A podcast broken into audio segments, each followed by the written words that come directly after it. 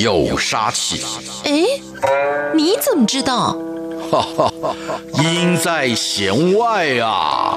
音在弦外，听得懂弦外之音才是高人呐！哈哈哈哈哈哈！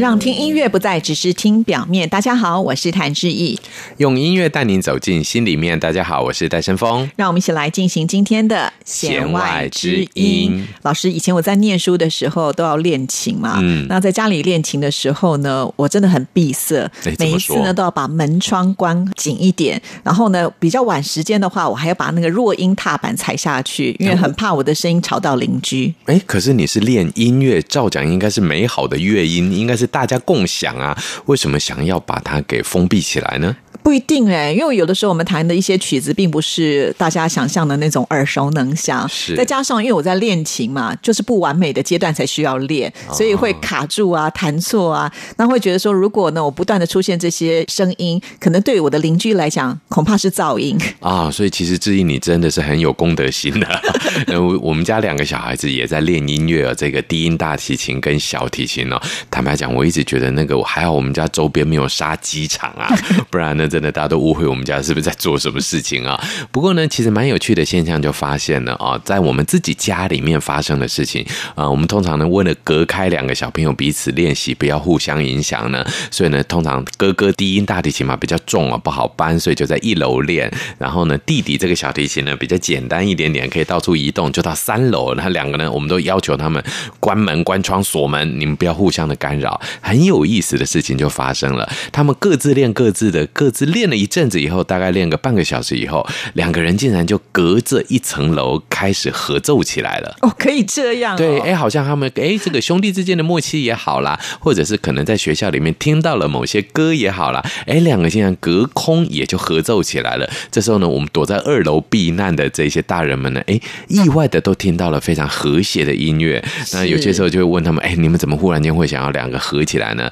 那弟弟就会说，因为他偷偷听到哥哥的声音，哥哥就。说嗯，因为偷偷听到弟弟在拉什么，两个就尝试去一起和谐演奏。原因在哪里呢？因为他们都会讲，一直练自己的歌好无聊。如果忽然间有别人跟我一起合奏，那感觉有多好啊！这是非常标准的 play 音乐啊！我觉得英文呢这个单词呢用的真好，来玩音乐，没有错。其实戴老师讲这个，又让我联想到我最近在网络上也看到一段影片，哇，看了好催泪哦。哦，也是呢，就是透过琴音，然后去挖掘出一个感人的故事。那在这边就跟听众朋友来分享一下，就是意大利有一个帅哥男子呢，他是一个 YouTuber，他上传的都是弹钢琴的影片啊。那最近呢，就看到他有个影片呢很有意思哦，就是每次在弹琴的时候呢，就发现哎，他的邻居好像会接龙哦。就像你们家的儿子一样合奏，比如说他可能弹一段音乐，然后呢他就停顿了，他刻意停顿，然后呢那个邻居就会帮他接后面的这个琴音。哎，这时候确定要是邻居有助人哦。然后呢就玩了一段时间之后呢，这个 YouTuber 他就非常的有兴趣，想要知道这位邻居到底是谁，嗯，所以他就去留了纸条。是，然后后来留了纸条以后呢，终于有机会能够见面。见面之后呢，才知道是一个非常感人的故事。哎，是怎样的故事？这个邻居其实是一个七十八岁的老先生。哦，对，那他每次呢都会固定在下午的两点的时候来弹琴，主要就是要来纪念他的太太，因为他的太太呢就前一段时间因为新冠肺炎就离开了。是，那因为他太太以前习惯是在下午两点的时候听他弹琴，所以时间一到的话，这个老先生呢就去弹琴，算是呢怀念呃他的太太。是，那因为他又听到了邻居也在弹琴，这就有点像是戴老师当了小孩一样嘛，因为一个人弹有点无聊，现在有人跟我有一点呃这个默契的时候，我们可以来产生一些共鸣，所以呢，他就跟他玩起了音乐。其实这个老先生呢，再过不久他就要搬家了，嗯，但是他很感谢这位意大利的男子，就是陪他练琴，让他觉得好像他的人人生没有这么的孤单，有琴音在做陪伴。看到这里的时候，我就觉得哇，你看会弹琴还可以疗愈自己，多好！对，我觉得呢，这个真的是音乐所带来的一个无与伦比的力量啊、哦！嗯、就像我们家两个小朋友也是，他们通常不会一开始在练习的时候就开始做合奏，通常都是练到很烦躁的时候，或者被爸爸妈妈骂的时候呢，烦了，哎，意外的他们就会打开自己的心门，打开自己的耳朵呢，去听听看是不是还有旁边可以配合的音乐。嗯、那我相信呢，这一个意大利的钢琴家跟这一位老先生这个非常感人温暖的故事呢，也带来了这种音乐穿透墙壁的无与伦比的力量。所以，我们今天的主题就是打开心窗的音乐。是哇，这真的是一个非常有趣的话题啊！因为人可以会被一道墙壁呢分隔两地，但是呢，却阻挡不了音乐的传递。对，没有错。在我们节目之前，可能为听众朋友介绍的多半是一些很厉害的音乐家。是，毕竟呢，站上那个舞台是少数的人，没有错。可是我相信呢，收音机旁有很多的听众朋友是对音乐有兴趣的，甚至是呃曾经学过乐器的。但是我觉得都不要把它抛离你太远，因为你可能不知道音乐对你的好处可能是超乎你的想象。对，其实呢，音乐本身来讲呢，在我们人类的生命历程中，一直都是一个艺术创作的一个非常至高无上的表现哦。我们从最简单的可以敲敲打打这个开始，然后到之后呢，有一些简单的拉弦这样的一个工具，到之后的拨弦啊，各方面，我们现代的人类创造出了非常多样性的一些音乐创作，再加上电脑出现，嗯，这个电脑呢，是跟古典音乐之间的彼此的融合，更带来了我们音乐无与伦比的变化哦。所以，其实现代人呢，真的你说要接触音乐或者创作音乐，基本上都不是什么太难的事情，有很多软体可以协助我们哦。在这样的情况之下呢，其实音乐更进一步的走进了我们，成为我们平常是否在自我疗愈，或者在我们呢遇到生命压力事件的时候的一个另外一个窗口。是，那我们现在呢，当然就要让听众朋友来感受一下什么样的音乐会连接了邻居跟邻居之间的一个合奏啊。这首曲子我听到的就是来自于韩国的一位呢呃音乐家钢琴家，最近他的这个琴声呢哇非常的流行啊，很多的这个韩剧也会使用，甚至你看刚刚一个是呃来自于波兰的老爷爷，还有意大利这位帅哥的 YouTuber 都会弹他的作品，可见这是非常流行，是属于国际型的一首曲子啊。这就是来自于韩国的李润敏他的这首 River Flows in You，在台湾我们翻译成你的星河。其实说到李润敏这位呃钢琴家，我曾经也访问过他，是对，因为他在台湾也非常的受欢迎啊。呃，他的音乐的特色，我感觉就好像是那个窗帘哈，会透进一点点的那种阳光的温暖。哇，这个形容非常非常的贴切哦。其实就是说呢，窗帘通常那个质感都比较薄一点，嗯、你触摸的结果是一个舒服的、一个柔软的，甚至跟你非常紧密结合的感觉。再加上被阳光晒过的暖暖的感受，可见这个音乐对于我们多有抚慰的作用啊！对，因为我觉得他可能是东方人的关系，所以在他的音乐当中，我觉得他有兼顾到东方的抒情。同时，因为他是在英国长大的，在英国念的音乐学院，所以呢，他的音乐作品当中会结合。和西方典雅、比较细致的那种音乐的风格，也许就是这样吧，所以导致他的音乐作品在全球都非常的受欢迎。那我们现在就来欣赏他的演奏喽。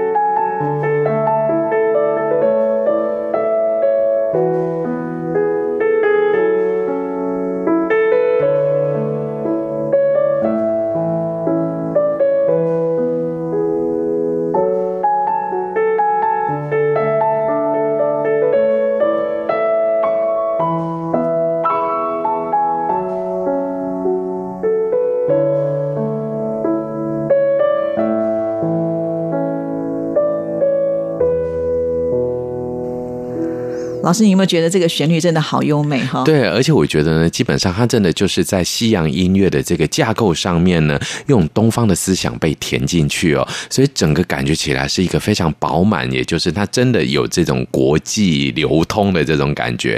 那就像刚刚之毅您所形容的这种像是窗帘的这种暖暖的感受性，我觉得这种温度还有这种让人家感觉到光明的感觉，这位李润敏呢，他在演奏的时候呢，应该也是想要传递出这样的一个情绪。对，我觉得他最厉害的就是他的旋律非常的好听，但又不难弹，对，所以流传性很高。嗯，所以你可以在你家弹，我也可以在我家弹，然后呢，我们就一起来合奏了。对，会不会以后整条巷子大家一起弹？哎，这个最近新冠肺炎的时候，很多的这个音乐都会在呃这种抚慰人心、跟彼此隔着社交距离沟通的时候，发挥非常大的影响。对呀、啊，这就没有所谓的一点五公尺距离的限制了。嗯、好，那说到了这个邻居合奏，让我想到哇，可能是三十几年前的一部电影，那应该是开创了第一部我们觉得好像可以跟邻居来合奏的一个音乐作品啊。对，这部电影的名称叫做《神通情人梦》。哎，这个基本上要一定年纪的人才会有看过这部电影。那这个电影我也记得很清楚，大概是我高中阶段的电影，嗯、那时候好神奇哦。首先，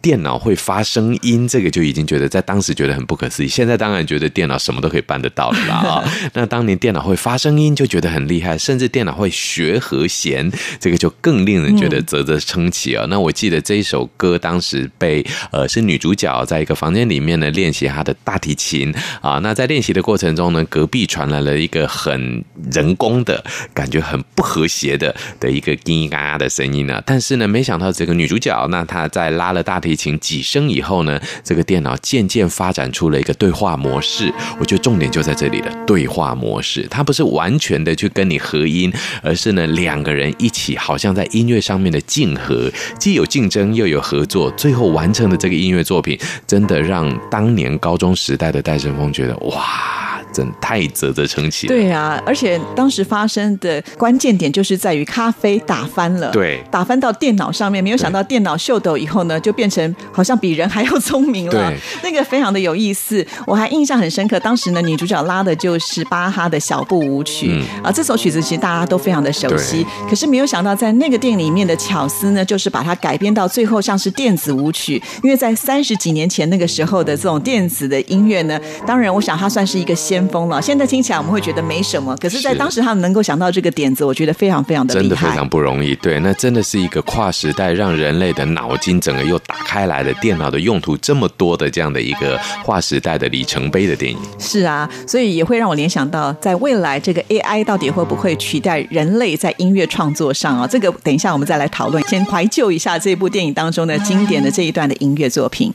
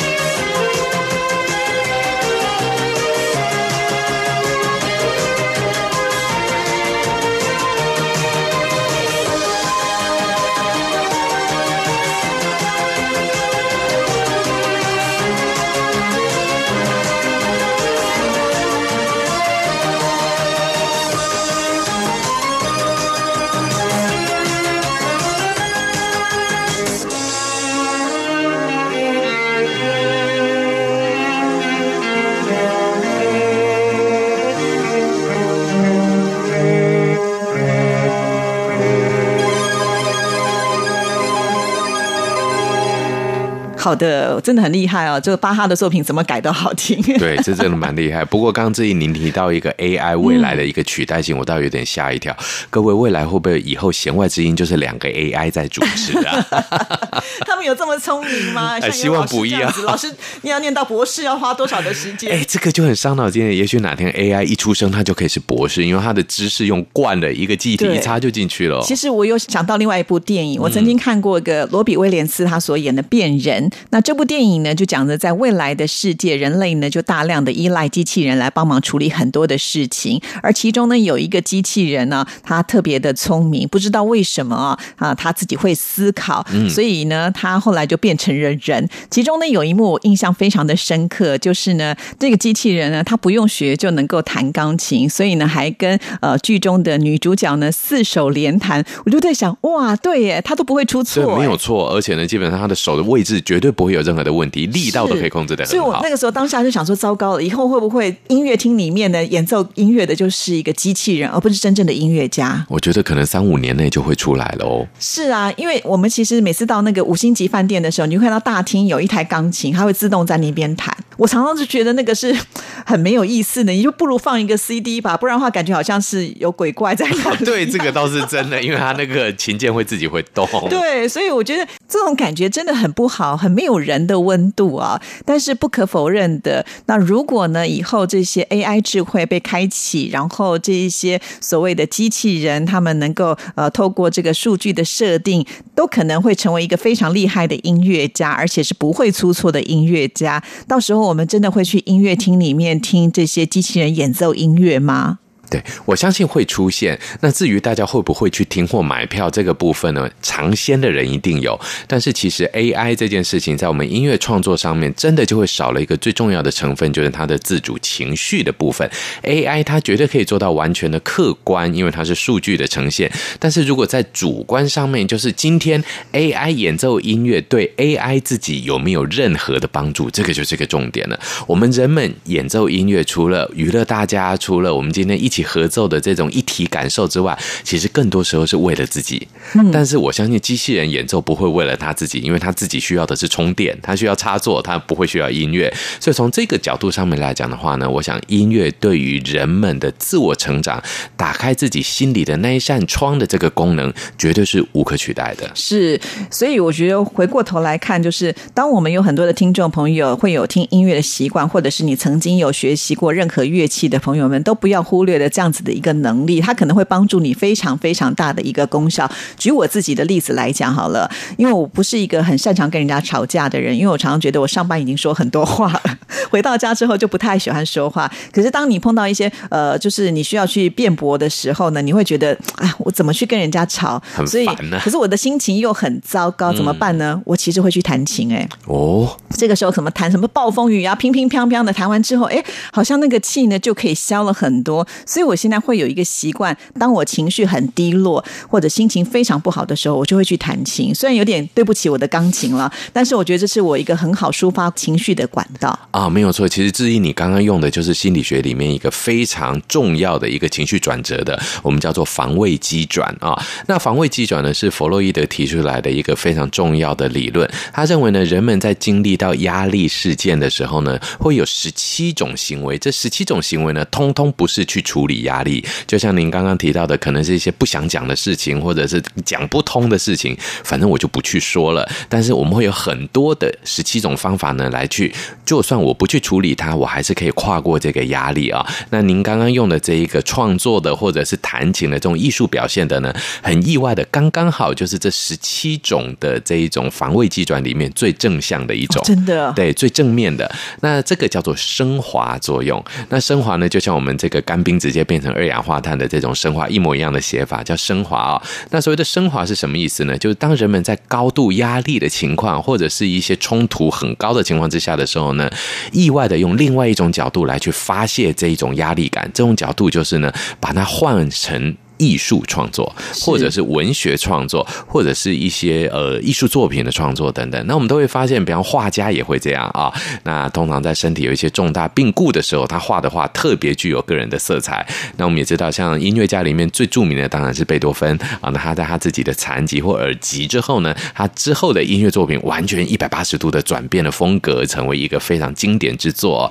所以这些部分都告诉我们一件事情：当我们生命出现压力、出现转折的时候，升华，尤其是音乐艺术的创作，真的是一个非常重要的一个自我保护功能。是老师，你这样讲呢，就让我联想到我曾经在节目当中也访问过一位很年轻的音乐创作者。其实他是在视力退去之后呢，才找到了人生的另外一条路，开始有了音乐创作。其实视力退去，这是一个非常非常大的压力。对，对，我相信呢，因为我们一般人呢非常重视这种视觉所带来的沟通效果，那么很多的生活上没有视觉，基本上是走不下去的哦。是这位朋友呢，他的名字叫做吴晨云，其实他现在还在念大学，非常的年轻啊。呃，他其实十四岁的时候就发现得了遗传性的这个视神经的病变，所以他的眼睛的视力是急剧的往下掉，只剩下零点零一，所以他大概只能看得到光，其他都看不见了。可是再一个就是青少年这么活泼好动，因为他之前又很喜欢户外运动、打球之类，突然之间呢，什么事情都不能够做，其实他的情绪是非常非常低落，低落到自我封闭的这样子一个状态。好在呢，我觉得是他的家人还有他的老师朋友们都鼓励他。因为他小时候弹过钢琴嘛，但是自从他眼睛看不到以后呢，他就觉得我不可能再弹了。后来呢，有一天，呃，就是他的这个朋友就拉着他，就坐在钢琴的面前，打开了那个盖子，他就开始呢，从琴音里面又找到了另外一个世界。不但呢，他现在是喜欢弹琴，而且呢，甚至他从音乐创作当中来疗愈自己。后来还推出了专辑要分享给大家，所以那个转变非常的大，就是因为透过了音乐。没有错，这就是我们刚刚提到的升华作用哦。那在这十七。种的这个防卫机转里面呢，升华最特殊的在哪里呢？也就是说呢，人们透过创造新的事物来去取代旧的压力，这件事情呢，会得到一个全新不一样的境界。所以就契合着我们今天的这个主题，叫做打开心窗。也许呢，因为我们的音乐创作能力呢。借由这个升华的这个力量呢，让我们重新再看到的这个世界。是，那我们现在就来听吴晨云他所演奏的这首《希望的种子》，是收录在他所发行新的乐章这张专辑当中的作品。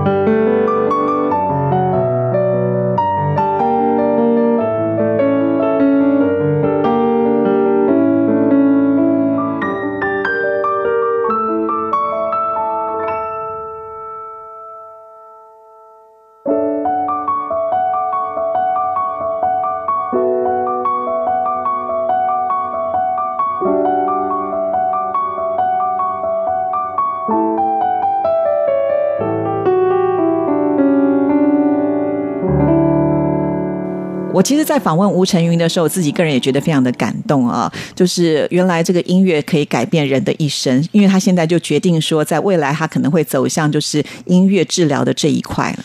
这个是一个非常重要的一条道路哦。那我想呢，我们已经有好几集的节目呢，跟各位听众朋友们探讨了音乐治疗哦。在其实我们之前的节目的主轴呢，大概谈到的都是音乐去疗愈人心，也就是对其他人的影响。其实反过来说，我们从吴承云的故事里面告诉我们的是，其实音乐对于真正的创作者本身，它带来的效力更大呢。是啊，那也许不是每一个人都能够创作，但是透过好听的音乐，我想它多多少。少少还会有一些帮助。接下来又是另外一个例子，也是非常的感人。同样也是在他的人生碰到了一个创伤跟挫折之后，突然又发现，哎，音乐就是他的瑰宝。从音乐找到了他的生命当中的另外一条路啊。这一位呢，他的名字叫做朵拉。其实他现在在呃网络上也非常的有名。对，朵拉很有名哦。对，有他自己的这个钢琴的频道啊。其实他是一个就是很聪明的小孩，他读书也读得很好。是。那后来呢，就是在他在念大学的时候，就发现他得了一个恶性的。滑膜肉瘤在他的腿上，是，那就必须要经过开刀、化疗、治疗。青少年容易得到的一种成长性的，有点像是呃，算是癌症了，但是它是相对来讲比较不是那么恶性，是可以控制跟治疗的。对，但是因为就是长了这个东西，它就不良于行，对，所以就变成他之前可能很喜欢的一些研究啊，就必须要去改变了。对，因为他本来是念这种地质啦，各方面对，需要到野外去采集样本的。是啊，那他就必须要转变，所以他心情其实是。是并不好的，好在就是说他小时候念过音乐班，当时他是主修小提琴，然后副修钢琴，所以他就试着呢去弹钢琴。那有一天呢，刚好有一个朋友来到他们家，就看到了他们家那台白色的钢琴，就说：“哎，我们可以试着四手联弹吧。”嗯，那就就弹的好高兴哦。那事实上呢，这个朋友他自己本身也有点问题。这个朋友呢，他有点精神的疾患呢，就是常常会洗手洗到破皮，是不是那种强迫症？哦，对，其实这个呢，算是一个强迫症到了一个影响。生活品质的部分了啊，所以呢，基本上来讲，精神疾患中的强迫性人格，然后走到一个行为已经展现了，我们就认为他需要治疗了。强迫症。但是他们两个人居然四手联弹的时候，就完全忘记了身心的不舒服，就沉浸在那个美好的音乐世界当中。所以在那一天，音乐可以说是抚慰了两个生病的人的心。哎，所以这个真的让我们再一次印证到了一件事情哦。音乐呢，除了在演奏的这个当下能够带来一些专注的分心效应哦，那这种什么叫专注的分心效应呢？也就是我们不要再把自己的注意力放到自己的病痛上去。我们透过音乐的分心，我们把自己的注意力很专心的移到了分心这件事情上面去。我们以前都觉得分心是不好的，但是其实呢，反而在压力阴应的过程中呢，我们把情绪转移开来，至少。让我们不要再直接面对着这个当事事件所带来的痛苦。那这样的一个改变呢，音乐具有神奇的疗效，这是已经是获得了非常多充分的确认。我想，这样两位的四手联弹的音乐呢，更能带来这样的一个案例的确认。对啊，就是因为这个朵拉，她发现呢，哦，原来这个音乐有这么强大的一种疗愈的功效之后呢，她就决定要把这样子一个力量呢分享出去，所以她就建立了自己的音乐频道。然后呢，她就想说，大部分的人可能对于流流行音乐是会比较喜欢的，是而且比较容易入耳的，所以他呢就改编了这些的流行的曲目呢，加上了古典的元素来演绎。其实事实上也感动了不少人，很多人都觉得哇，听他的音乐真的有疗愈感，因为这可能就是感同身受吧，因为他自己本身是陷入在痛苦过的一种经验值，所以当他在演奏出来的时候，应该会更懂得那一种疗愈别人的方式吧。对，我相信呢，整个的音乐演奏过程，朵拉其实呈现出来的不是炫技的技巧，嗯，反而是这一种同理心。的音乐，那什么叫同理心的音乐？可能听众朋友们会觉得，哎，好像有点不太了解。其实，同理心的音乐就是把大量的情绪成分。放在音乐里面，放在他的演奏技巧里面，所以呢，他的情绪各方面的表现呢，更能够切合演奏者自己的心态。那我觉得这样的一个呼应呢，就会让这个音乐更有温度。真的，那我们现在就要来听朵拉哈的钢琴演出喽。这是大家非常熟悉五月天的流行歌曲的组曲啊，包括了像是《知足》、《突然好想你》、《干杯》、《我不愿让你一个人》，一起来欣赏喽。